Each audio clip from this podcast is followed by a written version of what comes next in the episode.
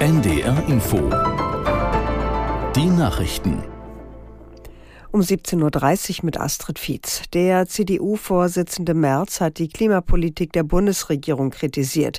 Im ARD-Sommerinterview warf Merz der Ampelkoalition vor, nur auf Verbote und staatliche Regulierung zu setzen.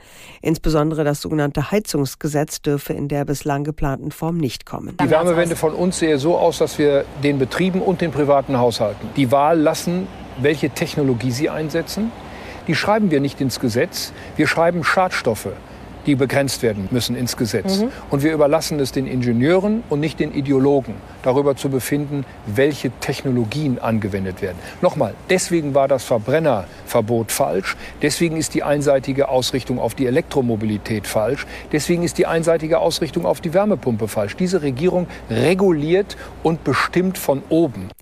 Der CDU-Vorsitzende Merz im ARD-Sommerinterview.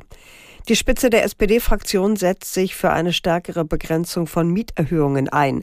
In einem Beschlusspapier für die kommende Fraktionsklausur ist von einem bundesweiten Mietenstopp die Rede. Aus der NDR Nachrichtenredaktion Amir Brecht. Konkret geht es um den Vorschlag, dass Mieten in Gegenden mit einem angespannten Wohnungsmarkt in drei Jahren um maximal sechs Prozent steigen dürfen. Außerdem sollen sie demnach nicht höher als die ortsübliche Vergleichsmiete sein. Momentan liegt die allgemeine Grenze für Mieterhöhungen bei 20 Prozent in drei Jahren. In Gegenden mit einem angespannten Wohnungsmarkt sind es 15 Prozent. Im Koalitionsvertrag hatten sich die Ampelparteien darauf geeinigt, die Kappungsgrenze auf 11 Prozent zu senken. Das hält die SPD-Fraktion nicht mehr für ausreichend. Gegenwind gibt es unter anderem von der Wirtschaftsweisen Grimm. Sie befürchtet, ein Mietenstopp könnte den Wohnungsbau bremsen. In der Debatte über Bayerns Vizeregierungschef Aiwanger und ein antisemitisches Pamphlet hat der Zentralrat der Juden erklärt, der Inhalt sei auch nach 35 Jahren zu verurteilen. Zentralratspräsident Schuster sagte, der Text verunglimpfe die Millionen Opfer der Shoah. Er sei heute deshalb nicht minder verwerflich und dürfe nicht als Jugendsünde abgetan werden. Zugleich betonte Schuster, die entsprechende Diskussion sei erkennbar politisch. Aiwanger hatte einen Bericht zurückgewiesen, wonach er den Text als Minderjähriger geschrieben habe. Wenig später räumte sein Bruder ein, der Verfasser zu sein. Politiker von SPD und Grünen forderten Konsequenzen und Aufklärung. Die russischen Behörden haben den Tod von Söldnerchef Prigozhin offiziell bestätigt. Wie die staatlichen Ermittler vier Tage nach dem Flugzeugabsturz mithalten, wurde die Leiche bei einem DNA-Test identifiziert. Aus Köln Stefan Lag. Auch die Identität der übrigen Passagiere und Besatzungsmitglieder sei geklärt. Sie entspräche der veröffentlichten Passagierliste. Demnach sind Prigozhins Stellvertreter Utkin und andere Anführer der Wagner-Gruppe unter den Absturzopfern. Nach dem Absturz hatten sich zunächst Gerüchte gehalten, dass Prigozhin eventuell noch am Leben und abgetaucht sei. Ungeklärt ist hingegen noch die Absturzursache. Der Flugschreiber konnte am Freitag sichergestellt werden. Die Daten werden derzeit ausgewertet.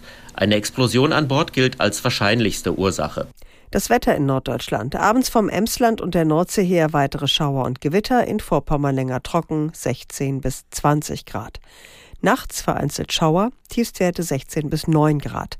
Morgen teils stark bewölkt, gebietsweise Regen, später von den Küsten her Aufheiterungen 18 bis 21 Grad. Und die weiteren Aussichten. Am Dienstag etwas Sonne, teils längere Schauer, 18 bis 21 Grad. Und am Mittwoch wechselnd bewölkt, gelegentlich Schauer, 19 bis 22 Grad. Und das waren die Nachrichten. NDR Info Podcast jetzt. Familientreffen. Das klingt natürlich alles wahnsinnig archaisch und wahnsinnig weit weg, aber ich glaube trotzdem, dass dieses Bild auch in den modernen Frauen drinsteckt und dass die Wechseljahre was sind, was irgendwie peinlich ist und was irgendwie mit Austrocknung zu tun hat und was mit Mangel zu tun hat und damit, dass man was nicht mehr kann, dass man irgendeine Form von Potenz verliert. Herzlich willkommen zu einer neuen Folge unseres NDR Info Podcasts Familientreffen. Schön, dass ihr dabei seid. Ich bin Ole Wackermann und Astrid Wulff hat uns